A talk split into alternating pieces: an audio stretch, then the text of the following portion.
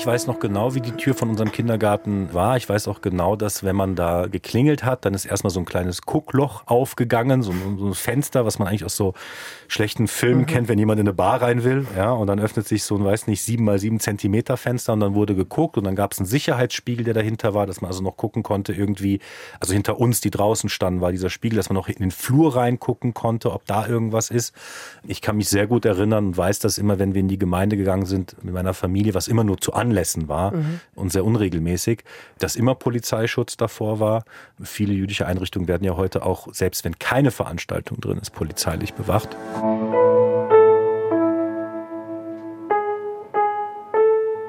Eltern ohne Filter. Ein Podcast von Bayern 2. Hey, ich bin's wieder, Christina. Wie läuft's bei euch so? Bei uns zu Hause waren diese Woche schon krank, ich einen Tag, das große Kind einen Tag, das mittlere schon vier und unser Baby fängt auch gerade an zu niesen. Klar, wir sind froh, immerhin kein Corona. Aber Bronchitis ist ehrlich gesagt auch nicht so toll. Dass es gerade vielen von euch so geht, das merken wir im Eltern ohne Filter-Team schon daran, dass wir jetzt zum zweiten Mal in Folge umdisponieren müssen, weil unsere Gesprächspartnerin krank geworden ist. Naja, Überraschung aber manchmal da ergeben sich aus gefühltem Chaos gute Ideen. Wir hatten nämlich schon längst vor, über jüdisches Familienleben in Deutschland zu sprechen. Und gerade jetzt, da mal wieder so viel über das Thema Antisemitismus diskutiert wird, hatte Ori aus München spontan für uns Zeit, um ins Studio zu kommen. Worüber wir geredet haben? Naja, was er sich wünscht von uns, von der Mehrheitsgesellschaft in Deutschland, für seine jüdische Familie und seine Kinder und wie es sich anfühlt, hier zu leben, wo schon jüdische Kindergärten von der Polizei bewacht werden müssen. Und mir ist auch was klar geworden, nämlich warum ich vor dem Gespräch so einen Respekt hatte. Ich bin Ori, ich bin 40 Jahre alt, ich bin in Köln geboren und bin seit fast sieben Jahren einmal Papa und seit drei Jahren zweimal Papa. Habe also eine Tochter, die jetzt die Grundschule begonnen hat vor ein paar Wochen und einen Sohn im Kindergarten. Und allein das, wie viele wissen, die auch Kinder haben, ist schon ein Fulltime-Job für sich, auch wenn die Kinder nicht im Haus sind. Genau, aber ich genieße es sehr. Ich glaube, dass ich ein Vater bin, der sehr viele Aufgaben übernimmt, auch gerne übernimmt, eine sehr enge Bindung hat zu seinen Kindern. Genau. Uri ist Historiker, Politik- und Medienwissenschaftler und er arbeitet für verschiedene gemeinnützige Organisationen. Er macht da Fundraising, Öffentlichkeitsarbeit und Projektmanagement. Deswegen ist es ein relativ hartes Brot, was ich mache, aber ich mache es mit viel Leidenschaft und Liebe, weil bei mir jeder Tag beruflich anders aussieht. Also es ist total abwechslungsreich und das macht mir sehr viel Spaß. Und dieser Zwang, wegen Corona zu Hause zu bleiben und von dort zu arbeiten, der hat mich gar nicht so sehr getroffen, weil ich sowieso 80, 90 Prozent meiner Arbeit aus dem Homeoffice schon immer gemacht habe. Jetzt hast du mir so viele Anknüpfungspunkte äh, geboten, dass ich gar nicht weiß, wo ich anfangen soll. Das eine ist, wir haben was gemeinsam, wir haben gerade Kinder eingeschult. Wie fandst du es? Ein bisschen trostlos. Und das tatsächlich wegen Corona. Die Einschulung selber, wenn ich mich an meine Einschulung nochmal zurückerinnere, fand ich das irgendwie schade. Es waren wirklich nur die Kinder aus dieser einen Klasse mhm. mit den Eltern. Und da gab es ein Theaterstück von den Zweitklässlern, das lief aber über ein Video, weil die ja auch nicht im selben ah. Raum sein sollten. Und das fand ich schade. Aber ansonsten hat unsere Tochter das super gut mitgemacht und ist auch bis jetzt ordentlich in der Schule und macht die Hausaufgaben selbstständig und es läuft alles gut und die ist da ziemlich gescheit. Ich bin gespannt, was mit dem Kleinen passieren wird, wenn der irgendwie in drei Jahren eingeschult wird. Ich ja. glaube, der hat eine, aber das ist ja typisch bei Geschwistern, er ist einfach anders drauf. Bei mir ist es der zweite. Ich habe jetzt genau den eingeschult, wo wir immer dachten, hui, wie soll das werden? Der ist gleich mal rückwärts von der Langbank gefallen ah. bei der Einschulung, weil ihn offenbar seinen Schulranzen so nach hinten runtergezogen Uiuiui. Ich glaube, ich habe am lautesten gelacht von ja. allen Eltern. Ja, aber der Rucksack wirkt ja dann auch wie so ein Airbag. Ja, also er fand es nicht schlimm, es war ihm auch nicht peinlich. Okay. Das fand ich ganz süß eigentlich. Gut. Du hast gesagt, du bist in Köln geboren. Jetzt habe ich in Vorbereitung auf unser Gespräch ein Interview mit dir gehört und mit deiner Frau, die eine liebe Kollegin ist von mir. Und da hast du gesagt, du bist ein Kölner und deutscher Jude des 21. Jahrhunderts. Erinnerst Richtig. du dich? Ich erinnere mich nicht so explizit, aber das trifft noch immer eigentlich zu. Was ja. meinst du denn damit? Was bezeichnest du denn als sozusagen diese zwei Pole deiner Identität? Nee, ich weiß nicht, ob es zwei Pole sind, zunächst mhm. mal. Also ich bin Kölner, weil ich in Köln geboren bin und dort fast 30 Jahre gelebt habe. Und jedes Mal, wenn ich nach Köln fahre, dann überkommt mir immer dasselbe Gefühl, was für eine hässliche Heimat habe ich eigentlich. Sag nichts dazu. ja, wobei Köln hat sich schon ein bisschen in den letzten Jahren auch gemausert. Nein, es ist tatsächlich so, also wenn ich nach Köln komme, dann fühle ich mich sehr heimisch, sehr wohl. Ich kenne viele Ecken. Klar, da genau, wo ich aufgewachsen bin, im Süden von Köln, kenne ich jeden Winkel.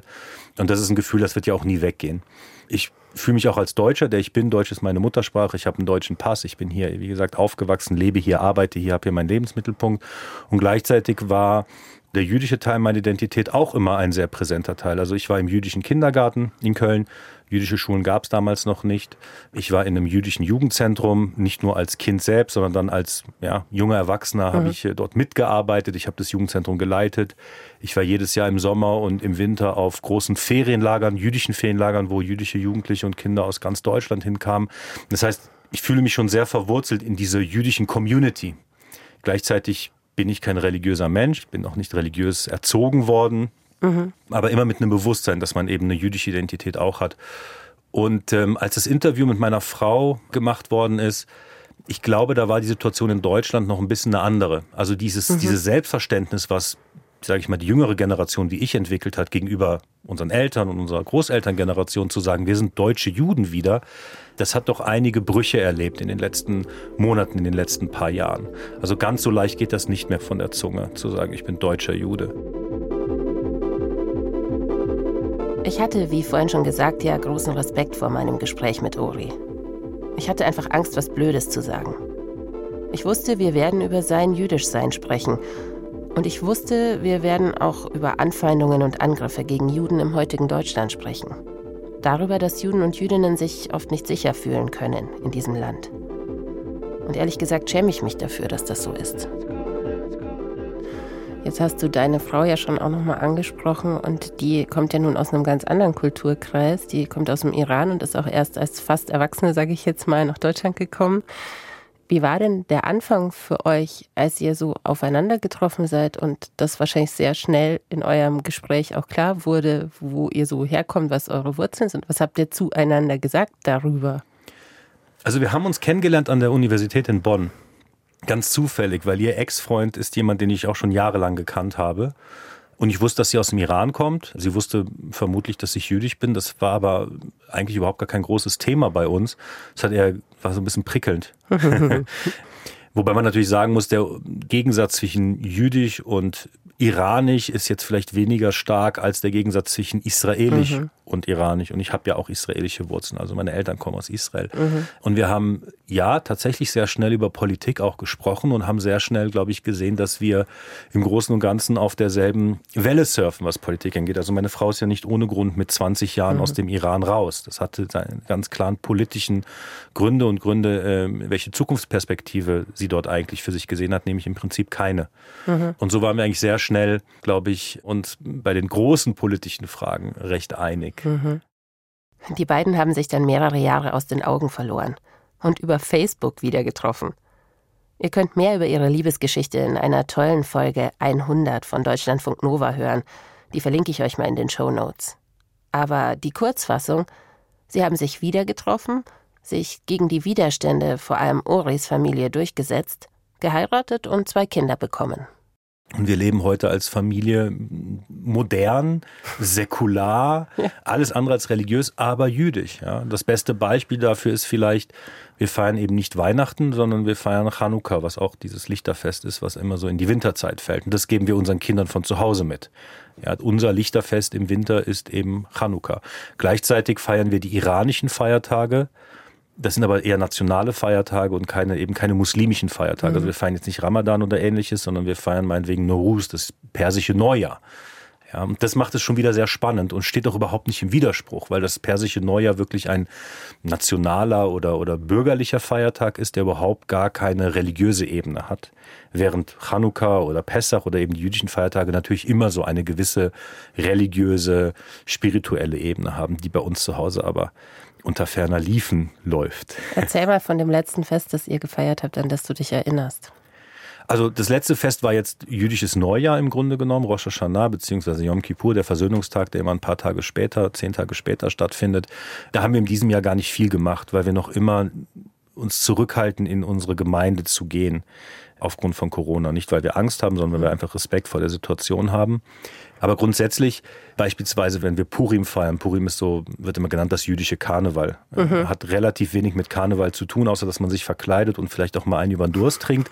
Aber es gibt. Das ist eigentlich alles, was mir zu Karneval einfällt. ja, ja, genau, als Kölner ganz besonders. Also Purim ist vielleicht der fröhlichste Feiertag im jüdischen Kalender, wo die Kinder eben sehr viel Spaß haben sollen und wo man Krach macht in der Synagoge. Und es gibt eine Geschichte dahinter, die halb historisch und halb Mythos vielleicht ist. Aber da geht es tatsächlich auch um die Bedrohung für Juden im Persischen Reich damals, die alle vernichtet werden sollten und dann die Erlaubnisse bekommen haben vom Herrscher, vom König, sich zu verteidigen und das auch erfolgreich machen konnten. Und das ist ganz spannend, weil es geht hier auch um eine Vernichtungsgeschichte, die eben nicht erfolgreich war. Und es ist trotzdem der fröhlichste Feiertag. Also man feiert sozusagen, mhm. dass das Gute gegen das Böse gewonnen hat, siegreich war. Und das machen wir tatsächlich am allerliebsten in der Gemeinde. Und es gibt andere Feiertage, wie zum Beispiel Chanukka, eben dieses Lichterfest im Winter. Das hat tatsächlich einen sehr historischen Bezug. Das feiern wir eigentlich dann zu Hause mit ein paar Freunden oder mal Familie. Und das geht über acht Tage. Und da geben wir das eben unseren Kindern schon weiter, dass das so deren Erbe im Endeffekt ist, wenn man das so nennen will. Weil wir wissen auch, dass das eigentlich die einzige Möglichkeit ist für unsere Kinder, das mitzubekommen. Wir schicken unsere Kinder nicht in jüdische Kindergärten oder jüdische Schulen, ganz bewusst nicht. Unser Sohn ist halt in einer Elterninitiative, unsere Tochter ist in der ganz normalen Sprengel Grundschule und dort werden sie das zumindest nicht in der Form mitbekommen. Da wird es vielleicht mal im Ethikunterricht besprochen. Es gibt ja auch noch andere Feiertage neben Ostern und Weihnachten. Aber dass sie sozusagen ein intimeres Verhältnis dazu bekommen, so das, was ich auch aus meiner mhm. Kindheit kenne, ja, das können wir nur zu Hause den Kindern weitergeben. Wie Uri und seine Frau ihre Traditionen leben, fühlt sich eigentlich ähnlich an wie bei uns. Wir sind auch nicht religiös, aber wir feiern trotzdem Weihnachten. Und wir singen dann auch christliche Weihnachtslieder. Geht irgendwie ganz gut zusammen. Allerdings, ehrlich gesagt, bin bei uns ich diejenige, für die das Absingen von Weihnachtsliedern Pflicht ist. Das ist bei uns Familientradition, damit man dann einigermaßen guten Gewissens den Geschenkewahnsinn beginnen kann. Meinem Mann wäre das eher egal. Dafür will er unbedingt was ganz Besonderes kochen. Naja, und ich will, dass sich die Kinder ordentlich anziehen. Zumindest ein Hemd. Ich glaube, dass wir da echt sehr gut aufgeteilt sind. Es gibt im traditionellen jüdischen Glauben auch Sachen, die sozusagen den Frauen vorbehalten sind und es gibt Sachen, die den Männern vorbehalten sind. Wir sind da jetzt nicht ganz so traditionell, aber ich bringe natürlich das irgendwie mit, auch was mhm. ich aus meiner Kindheit und Jugend erlebt habe. Aber wir haben, glaube ich, alles andere als ein klassisches Rollenbild, weder in unserem ganz normalen Alltag mhm. noch in unseren ganz rudimentären religiösen Praktiken. Meistens kocht meine Frau, wobei ich auch hin und wieder koche und das jetzt nicht nur zu Feiertagen, sondern ganz grundsätzlich. Mhm. Und alles andere teilen wir irgendwie gerade mal ad hoc auf. Und was Anziehen angeht, können wir uns sowieso sehr schwer gegen unsere Tochter durchsetzen. Die hat dann ganz eigenen Kopf und das, also wenn wir mit unserer Tochter große zusammen Knalls sozusagen haben, dann geht es immer darum, was gerade an dem Tag angezogen wird. Wir haben da so ein äh, Geheimnis, wir müssen am Abend vorher mit ihr zusammen die Sachen raussuchen, weil am Morgen vor der Schule geht gar nicht. Weil sie so feste Vorstellungen hat. Ja, und die widersprechen unseren Vorstellungen grundsätzlich. Auch witterungsbedingt wahrscheinlich. Ja, sowieso. Du hast gesagt, es ist dir wichtig, dass deine Kinder ihre jüdische Identität kennen, aber du möchtest sie nicht auf eine jüdische Schule oder einen jüdischen Kindergarten schicken. Was war für dich der Beweggrund? Also das eine ist, dass wenn man in die eine jüdische Grundschule, die es in München gibt, geht, dann hat man natürlich dort Klassenkameradinnen und Kameraden, die jetzt nicht unbedingt aus der unmittelbaren Umgebung kommen. Das heißt, wenn man sich mit jemandem verabreden will, ist immer ein sehr großer Aufwand verbunden. Das ist das eine. Das andere ist, wir wollten tatsächlich nicht, dass unsere Kinder in einer Anführungsstrichen Normalität aufwachsen, wo sie durch Panzerglas in die Schule gehen müssen oder polizeilich bewacht werden beim Rein- und Rausgehen der Schule. Das war uns auch sehr wichtig, dass sie eben in einer wirklichen Normalität aufwachsen. Denn das, was jüdische Schülerinnen und Schüler, also die auf jüdische Schulen gehen, jeden Tag, jeden Morgen und jeden Nachmittag erleben, dass sie eben gesichert werden müssen, beschützt werden müssen und so, das ist nicht normal. Wir haben uns so alle damit irgendwie abgefunden, ja, jüdische Einrichtungen müssen halt geschützt werden und Juden werden halt überfallen und so weiter und so fort. Aber das ist nicht normal, das ist eigentlich kein Zustand, den man akzeptieren darf.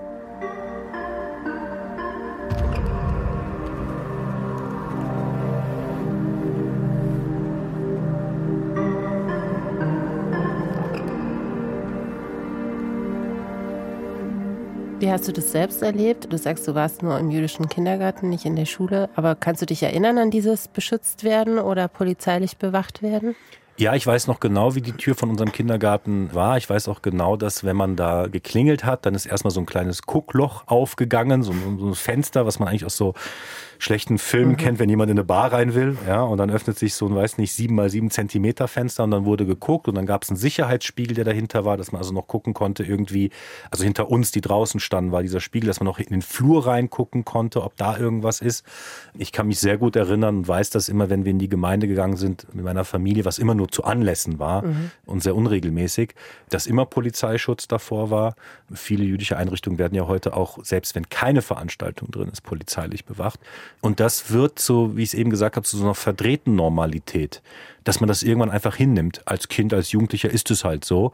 Und selbst wenn wir heute mit unseren Kindern in unsere Gemeinde gehen, auch die wird dann von Polizei bewacht. Und wir versuchen unseren Kindern so ein bisschen das Gefühl dafür zu geben, das ist nicht ganz normal, aber es ist angesichts der Realität auch gut. Also die sind da, um uns zu beschützen. Und das ist vielleicht das Absurde daran, wenn man Polizei irgendwo sieht, dann denkt man immer, oh, was ist da los, was passiert da? Und man gafft sehr gerne. Also selbst wenn einer nur irgendwie angehalten wird beim Fahrradfahren oder jetzt ein Auto herangezogen wird oder so. Und hier ist es genau andersrum. Hier ist es eigentlich was Positives. Also man hat so eine gewisse Art Erleichterung. Aber es ist eine Perversion eigentlich, wenn man es genau nimmt. Also ich kann mich sehr gut erinnern, ich bin in Regensburg aufgewachsen. Da ist die Synagoge in der Innenstadt. Und da dürfen eigentlich keine Autos parken mhm. an der Stelle. Aber da parkte eben immer ein Polizeiauto. Und ich kann mich erinnern, als ich das Gespräch mit meinen Eltern geführt habe, warum steht denn da immer die Polizei? Und dann weiß ich auch, dass das ein ganz komisches Gespräch war. Also, dass ich eigentlich zu klein war, um das wirklich zu verstehen. Kannst du dich erinnern, als du sozusagen begriffen hast, warum da dieses Auto steht? Oder ist das was, mit dem du immer aufgewachsen bist? Ja, ich glaube nicht, dass es diesen einen Moment gab, sondern ich glaube, dass dadurch, dass meine Eltern auch schon relativ politisch waren, wir Nachrichten zu Hause immer gehört haben und darüber gesprochen worden ist, dass man das einfach so mitbekommt und dass es sozusagen ein Prozess ist, der einem immer bewusster wird, warum ist dann eigentlich der Schutz da. Deswegen, es gab nicht diesen einen Moment. Es gab vielleicht irgendwann eher so einen Moment, wo man begriffen hat, dass es eben nicht normal ist und dass es eigentlich nicht zu akzeptieren ist und dass man eigentlich nicht selber, sondern alle vernünftigen Leute was äh, gefälligst tun sollten, damit das eben irgendwann mal nicht mehr nötig ist. Erinnert ihr euch daran, als ihr das letzte Mal wahrgenommen habt, dass eine jüdische Einrichtung polizeilich bewacht wird, ein Polizeiauto davor steht? Habt ihr genau wie ich das bisher einfach so hingenommen? Das gar nicht groß hinterfragt, warum das jetzt so sein muss. Tja, ich bin mir ziemlich sicher, dass das in meinem Fall ganz anders wäre, wenn das jetzt der Kindergarten oder die Schule meiner Kinder wäre. Jetzt sind deine Kinder noch sehr klein, aber merkst du, dass da auch schon Fragen kommen zu diesen Themen? Also warum muss es so sein? Ja und nein. Also bei meiner Tochter gibt es eine ganz interessante Entwicklung. Die hat mal von einer Freundin von uns ein Buch geschenkt bekommen. Da geht es so über Vorbilder, weibliche Vorbilder für Kinder. Und das ist ganz toll gemacht. Das war über äh, Marie Curie. Und ganz hinten in dem Buch sind alle anderen Ausgaben, die es noch gibt, über alle anderen möglichen weiblichen äh, Helden von Rosa Parks, über ich weiß nicht wen und unter anderem Anne Frank. Und sie hat uns immer gefragt, wer ist das, wer ist das, wer ist das? Und dann wer ist Anne Frank? Und dann haben wir gesagt, es ist ein jüdisches Mädchen, die sich verstecken musste. Und dann wollte sie unbedingt dieses Buch haben. Jetzt, das ist nicht das Tagebuch der Anne Frank, das mhm. darf man nicht verwechseln. Es ist also ein Comicbuch für Kinder, was die Geschichte von Anne Frank ein bisschen näher äh, bringt.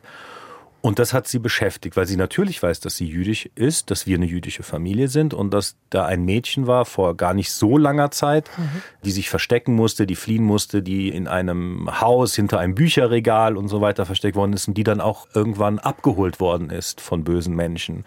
Und in dem Buch kommen also zwei Begriffe vor. Der eine ist halt Hitler und der andere ist Nazis. So. Und das hat sie uns natürlich gefragt. Wer ist Hitler und wer sind Nazis? Und dann haben wir so ein bisschen angefangen, mit ihr darüber zu reden, ohne jetzt gleich die ganz schlimmen Bilder hervorzurufen. Das Buch vermeidet das auch sehr elegant, meiner Meinung nach, und sehr gut. Und ihr sozusagen beigebracht, dass es also Menschen gibt, die per se und ganz grundsätzlich was gegen Juden haben. Und dass es auch Menschen gibt, die Juden immer Leid zufügen wollen.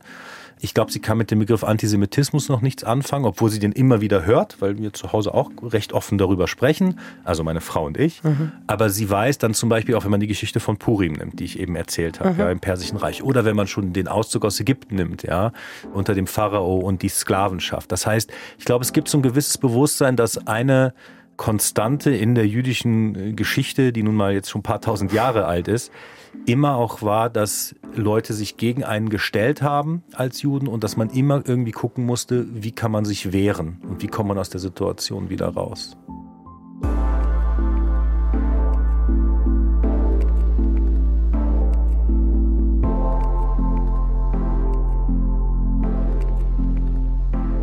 Jetzt gibt es ja da so einen Spagat als Eltern. Diesen Spagat würde ich jetzt nicht unbedingt nur aufs Jüdischsein beziehen, aber die eigenen Verletzungen und die eigenen Ängste möchte man nicht auf seine Kinder übertragen. Das ist was, was man nicht möchte. Aber wie gelingt es, wenn diese Geschichten so präsent sind? Wie kannst du sozusagen gleichzeitig als Vater dein Kind schützen wollen und musst ja auch mit ihr darüber sprechen? Mhm. Also zunächst einmal, ich glaube, es ist unmöglich, die eigenen Ängste nicht mit zu übertragen. Ich, ich, glaube, das steckt in der DNA und das ist ja auch bei mir so. Also ich habe auch Ängste meiner Eltern und vor allen Dingen meiner Großeltern mitbekommen. Ich glaube, dass man sehr aufmerksam sein muss, was beim Kind gerade passiert und eine der Sachen, die uns schon beschäftigen, was jetzt die reguläre Sprengelschule beispielsweise angeht, wir sind uns sehr sicher oder anders formuliert, wir wissen, dass irgendwann wird der Tag kommen, wo sie von einem Klassenkamerad oder in der Schule oder von Älteren oder von Gleichaltrigen irgendwie antisemitisch angegangen wird. Und wir hoffen halt, dass sie dann zu uns kommt und uns das sagt, ja, und nicht sozusagen sich das in sich rein frisst. Und sollte das der Fall sein, da ist eben diese Aufmerksamkeit, glaube ich, gefordert von Eltern, die einfach merken, okay, da passiert gerade was. Also es wird irgendwann der Tag kommen, wo unsere Tochter und auch unser Sohn Erfahrung mit Antisemitismus machen. So.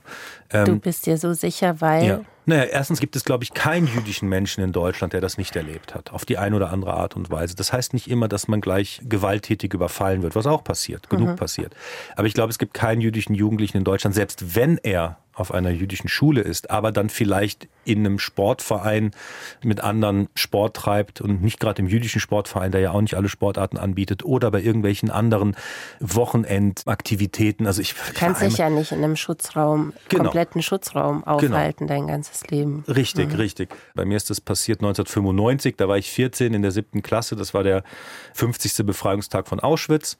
Da haben wir drüber gesprochen im Deutschunterricht und dann ist ein Mitschüler, mit dem ich eigentlich recht gut befreundet war, irgendwie aufgestanden und hat gesagt, ja, das ist ja jetzt 50 Jahre her und das sollte man jetzt mal alles vergessen. Und da war ich ähm, etwas perplex. Und das Tolle aber war in dem Moment, und das ist eigentlich das, was heute vielleicht an vielen Stellen vermisst wird, ist, dass viele Mitschüler mhm. aufgestanden sind und gesagt haben, hey, so geht es nicht. Wie kannst du sowas sagen? Ja. Und danach, und das ist dann das wirklich perfide, am nächsten Tag ist dieser Mitschüler wieder zu mir gekommen und hat mir einen Zeitungsartikel in die Hand gedrückt mit einem großen Bild, wo ein israelischer Soldat einen Palästinenser durchsucht an einem Zaun mit dem Satz, naja, was ihr mit den Palästinensern macht, ist ja genau dasselbe, was Hitler mit euch gemacht hat. Und da war ich völlig perplex und am Ende. Und da bin ich tatsächlich zu meinen Eltern und habe gesagt, was, was passiert denn da? Was ist denn los? Bis dahin hatte ich keine Ahnung von Tuten und Blasen, Nahostkonflikt, israelisch-palästinenser-Konflikt, keine Ahnung, was das war, obwohl ich oft in Israel war. Und das war so der Knackpunkt bei mir auch, wo ich angefangen habe, mich damit wirklich intensiv zu befassen. Und heute würde ich natürlich ganz anders reagieren auf die Situation. Und ich glaube, die Frage, die du stellst, oder das Thema ist so ein bisschen, inwieweit kann ich Kinder überhaupt darauf vorbereiten? Will ich sie darauf vorbereiten? Mhm. Mache ich ihnen damit nicht mehr mhm. Angst? Bisschen ja. wie man es jetzt ja kennt oder mitbekommen hat, dass viele schwarze Familien ihren Kindern vorher sagen, bitte benimm dich so und so, wenn du auf einen Polizisten triffst in den USA, wo mhm. man so denkt, oh Gott, wie furchtbar. Man muss die Kinder eigentlich auf eine Situation vorbereiten, die nicht normal ist und nicht normal sein sollte. Ja, also ich halte Rassismus und Antisemitismus grundsätzlich für zwei verschiedene Phänomene, aber was ja doch stimmt, ist, dass jemand mit einer schwarzen Hautfarbe oder einer dunklen Hautfarbe kann die nicht einfach ablegen oder verstecken. Wenn du mich auf der Straße ja. siehst, würdest du nie denken, das ist ein Jude. Ja, weil ich laufe rum wie jeder andere und mache mich nicht kenntlich, weil ich das nicht möchte. Und das kann natürlich jemand mit einer anderen Hautfarbe nicht so leicht mhm. oder gar nicht gesagt ja. so. Ich glaube nicht, dass ich meinen Kindern sagen werde, ihr müsst euch anders verhalten, nur weil eure Umgebung weiß, dass ihr jüdisch seid. Das glaube ich nicht. Wenn überhaupt, möchte ich, dass sie sich anders verhalten, weil ich diesen Anspruch an sie als Menschen habe dass sie sich vernünftig verhalten, sagen mhm. wir es mal so, ja. Aber nicht, weil sie speziell jüdisch sind. Das ist genau etwas, was ich für total falsch halte und für fatal halte. Wenn ich einem Kind sage, weil du geboren bist als was auch immer, musst du jetzt darauf achten, wie du dich verhältst. Und gleichzeitig, das ist die Kehrseite der Medaille, wird natürlich, das habe ich ja auch selbst sehr oft erlebt und kann auch jeder Jude in Deutschland davon ein, ein Liedchen oder zwei singen, man wird immer automatisch als Repräsentant der Juden oder sogar auch des Staates Israel gesehen, ja. Aus der Nummer kommt man nicht so richtig raus und verschiedene jüdische Leute gehen verschieden damit um. Ich gehe sehr offensiv damit um. Es gibt Juden, die möchten gar nicht damit umgehen müssen, aber sie müssen es trotzdem. Ja, weil früher oder später, wenn das rauskommt, du bist jüdisch, dann hast du diese Rolle. Bei mir passiert das ganz schnell. Wie heißt denn du? Ich heiße Ori. Wo kommt denn der Name her? Rate mal. Ja, Skandinavien. Nee, eher südlich, ja. So. Und dann kommt halt das ja. Gespräch direkt erst ein hebräischer Name. Ah, Hebräisch. Also bist du Jude? Ja. Hast du Beziehung zu Israel? Ja, ich habe da irgendwie familiäre äh, Bände. Und zack ist das Thema auf dem Tisch. Das Thema sitzt also mit am Tisch auch wenn Uri nicht gerade zu einem Interview im Bayerischen Rundfunk ist.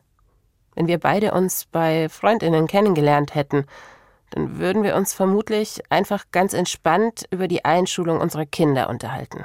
Erstmal. Aber er muss sich eben in diesem Land mehr Sorgen um die Sicherheit seiner Kinder machen als ich. Ihr hättet ja wahrscheinlich auch euch entscheiden können, zum Beispiel in Israel zu leben oder in einem anderen Land. War das für euch mal ein Thema, nicht in Deutschland zu sein mit euren Kindern? Ja. also meine Frau hat lange davon geträumt, nach Barcelona zu ziehen. Mhm. Und ich habe tatsächlich auch immer wieder mal mit dem Gedanken gespielt, nach Israel zu gehen. Also das muss man aber auch mal sagen. Also Israel ist am Ende des Tages ein Zufluchtsort, den Juden haben. Also jeder Jude, der möchte oder der nicht mehr dort leben kann, aus welchen Gründen auch immer, wo er ist, kann nach Israel gehen. Das ist ja eigentlich der Kern der israelischen Staatsgründung, dass jeder Jude eben ein Safe Haven hat. Aber ganz so einfach ist es eben auch nicht. Ori liebt Israel, ein tolles Land, sagt er, um dort Urlaub zu machen. Strände, Nachtleben, Kultur, Geschichte.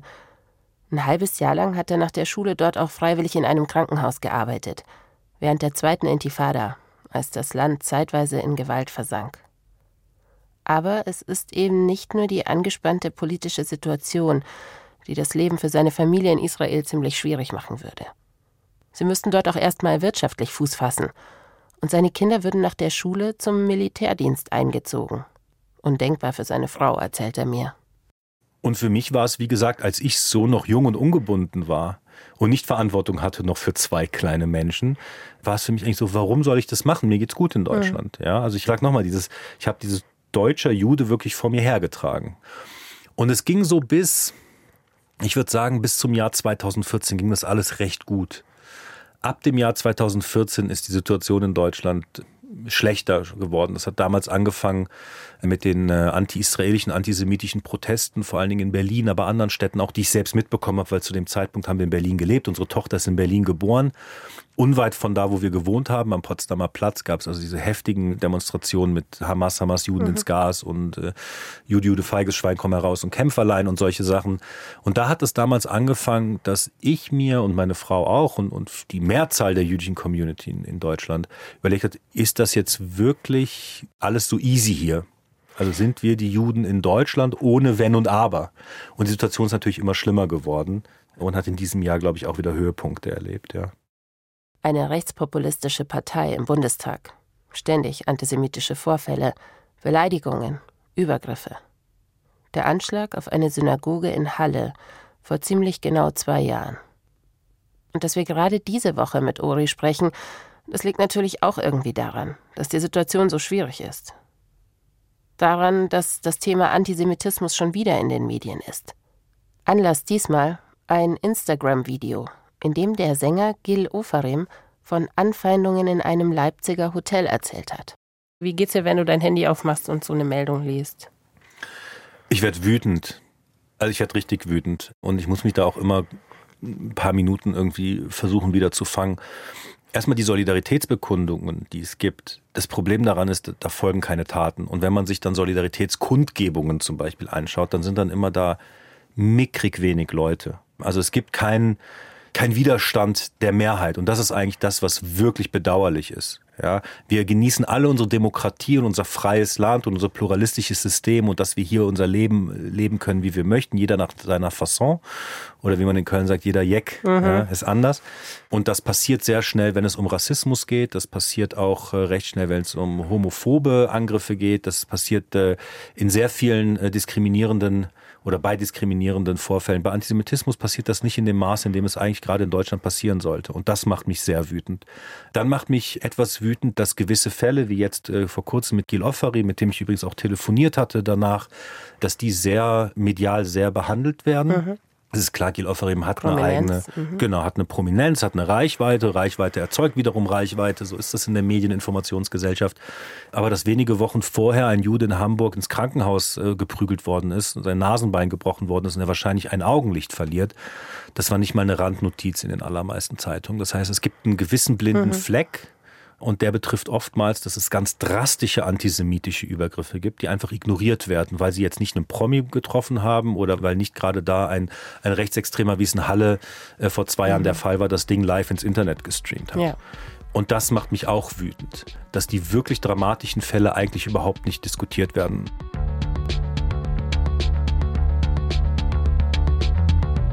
Klar, kurzfristig regen wir uns als Mehrheitsgesellschaft auf über Antisemitismus. Immer wieder. Wir finden ihn dann abscheulich und sagen, nie wieder. Aber wir wollen ihn auch wegschieben von uns und uns im Alltag nicht damit auseinandersetzen, was viele denken. Dass in quasi allen Verschwörungserzählungen Antisemitismus steckt. Antisemitismus, das ist doch was, was Nazis machen. Ich doch nicht. Meine Freunde doch nicht. Und vielleicht kommt daher auch diese Scham, darüber zu reden und wir machen die Augen zu und hoffen einfach, dass so etwas nicht in unserem Umfeld passiert und wir zum Reagieren gezwungen wären.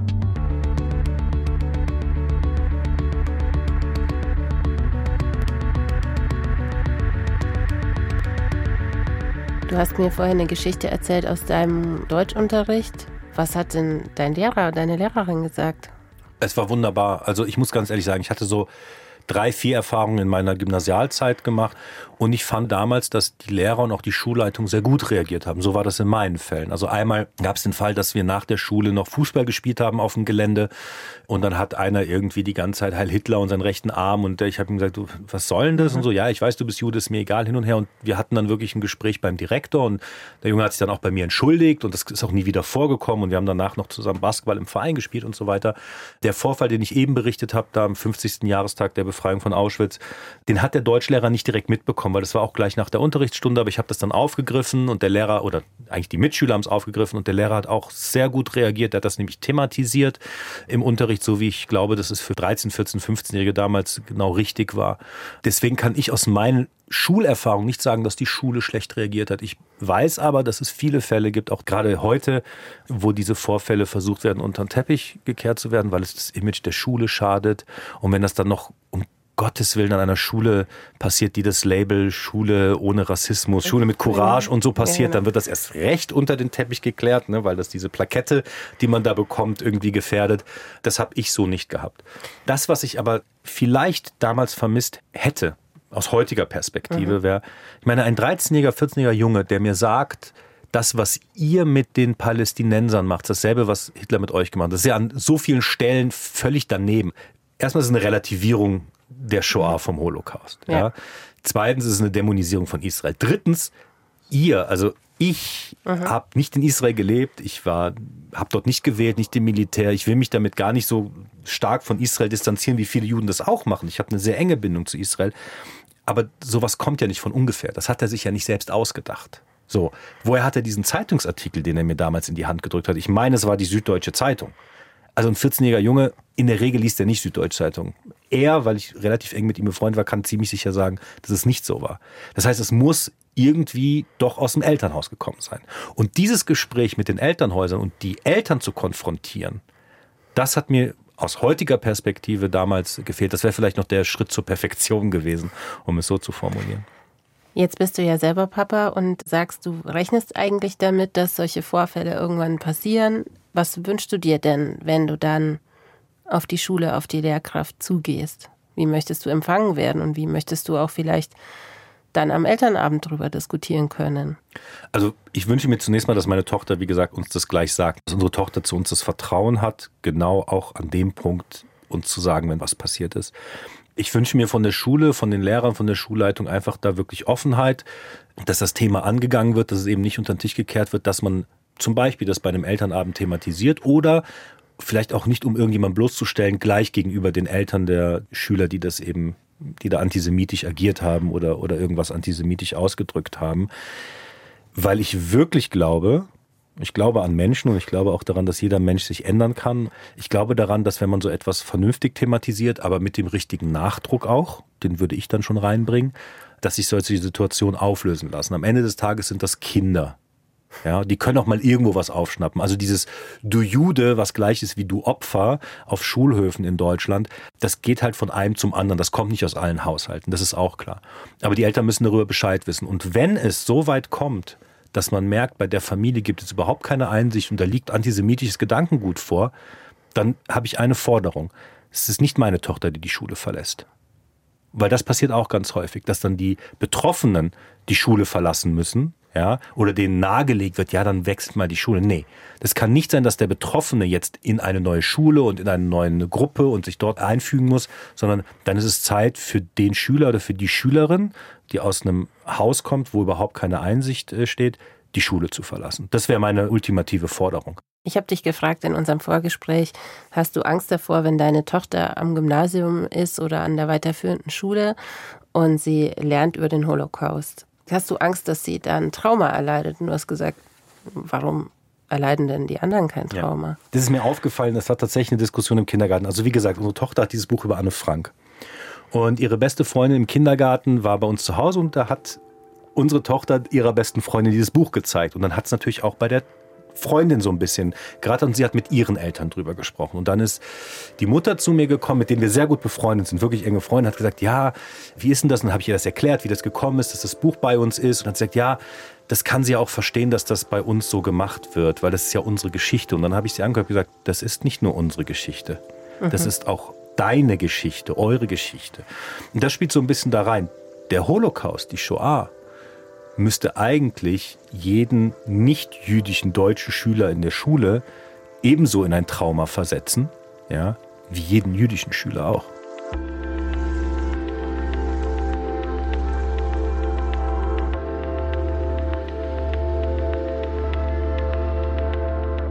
Über diesen Gedanken von Uri habe ich jetzt ziemlich viel nachgedacht.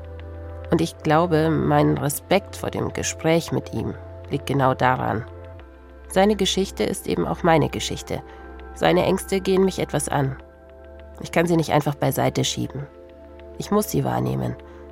Und zwar nicht nur, wenn ich gerade für diesen Podcast nachfrage, wie jüdische Familien in Deutschland heute leben. Was wünschst du dir denn, wenn deine Tochter größer wird und sagt, ich finde es aber doof, ich würde jetzt echt gern Weihnachten feiern? Hättest du ein Problem, wenn sie irgendwann sagt, mir ist das alles zu viel, ich möchte diese jüdische Identität gerade ja. abstreifen oder dein Sohn auch, wenn er größer ist? Also mir ist ganz wichtig, dass unsere Kinder irgendwann ihre eigenen Entscheidungen fällen. Und wenn äh, meine Tochter irgendwie bald kommen wird und sagen wird, ich will einen Weihnachtsbaum, dann würde ich sagen, du, dann stell dir einen Weihnachtsbaum in dein Zimmer oder meinetwegen auch woanders hin, aber erwarte nicht, dass es für mich eine emotionale Bindung hat. Ein Weihnachtsbaum, der hat für mich gar keine emotionale Bindung. Wir hatten den nie zu Hause, das ist das eine.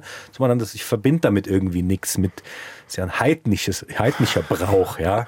Danke. Ähm, ja, ähm, also ich persönlich verbinde da nichts. Wenn meine Tochter meint, sie muss damit eine emotionale Bindung aufbauen, ist das vollkommen in Ordnung. Das ist ihre Entscheidung. Auch ob sie später einen jüdischen Partner oder nicht jüdischen Partner oder was auch immer machen will, ob sie nach Israel gehen will oder ob sie in Barcelona endet. Ja. Das muss komplett ihre Entscheidung sein. Aber das Einzige, was ich ihr authentisch mitgeben kann, ist das, wie ich mein Jüdischsein empfinde, wie ich es erlebt habe. Das ist schon, schon deutlich abgespeckter oder etwas abgespeckter als meine Eltern. Und bei meinen Eltern war das schon sehr dünn, ja. Aber es gibt was anderes. Ich glaube, dass die Erziehung der Eltern dann doch so tief wirkt, dass das nie ganz abzustreifen ist. Vielleicht in der Pubertät wird meine Tochter dann so eine Phase haben oder mein Sohn wird eine Phase haben, wo sie sozusagen anti reagieren. Das kenne ich auch von gleichaltrigen jüdischen Freunden, wo die sagen, die Kinder irgendwie mit 11, 12 bis 15, 16, die wollen damit nichts und so. Und dann merkt man, das ist eigentlich ein Teil der Pubertät und vielleicht auch ein ganz wichtiger Prozess, sich nicht von dem Jüdischsein eigentlich abzutrennen, sondern von dem, was die Eltern als Jüdischsein verstehen, abzutrennen, ja. Und das muss dann deren Entscheidung vollkommen sein. Und wenn die sich irgendwann entscheiden, damit überhaupt nichts mehr am Hut haben zu wollen, dann ist das deren sehr legitime Entscheidung, die mir vielleicht etwas wehtun würde. Aber das ist wiederum ein Schmerz, den darf ich nicht projizieren, den darf ich nicht nach außen tragen. Ich habe genauso das Recht zu sagen, du, das finde ich schade, ja, weil wir das jetzt über Generationen und so weiter mitgetragen haben. Aber es ist deren Entscheidung. Und ich glaube, das ist das Allerwichtigste. Zu wissen, dass man viel Einfluss nimmt in der Erziehung, aber es sind souveräne Lebewesen und die gehören einem nicht. Ja, das tolle Buch von Khalil Gibran, der Prophet, wo es um die Kinder geht. Ja, es ist so schön. Und ja, im Alltag und der Realität manchmal schwer zu folgen. Ein Zieh Buch, an, was ich will. Ein Buchtipp zum Abschied. Ja. Ich danke dir. Ich habe zu danken. Es hat Schön. mir sehr, sehr viel Spaß gemacht. I stop and wonder how this happened after all. It's been coming. Schön, dass du da warst. Dankeschön. So what should we do? Do you think we can end this contest? Take each other's hands and get back to the surface. Then let's quit this contest and get back to the surface. Eltern ohne Filter ist ein Podcast von Bayern 2. Die Redaktion dieser Folge hatte Jutta Prediger. Produziert hat Michael Heumann. In den Show Notes verlinke ich euch das Buch Der Prophet, das Uri gerade noch angesprochen hat und die Folge über seine ungewöhnliche Liebesgeschichte vom Deutschlandfunk. Und wir? Wir verabschieden uns in ein paar Wochen Pause, schrauben ein bisschen an unserem Podcast und dann hören wir uns hoffentlich bald gesund wieder. Ähm, kommt doch einstweilen rüber zu Instagram. Da sind wir nämlich auch in der Staffelpause für euch da.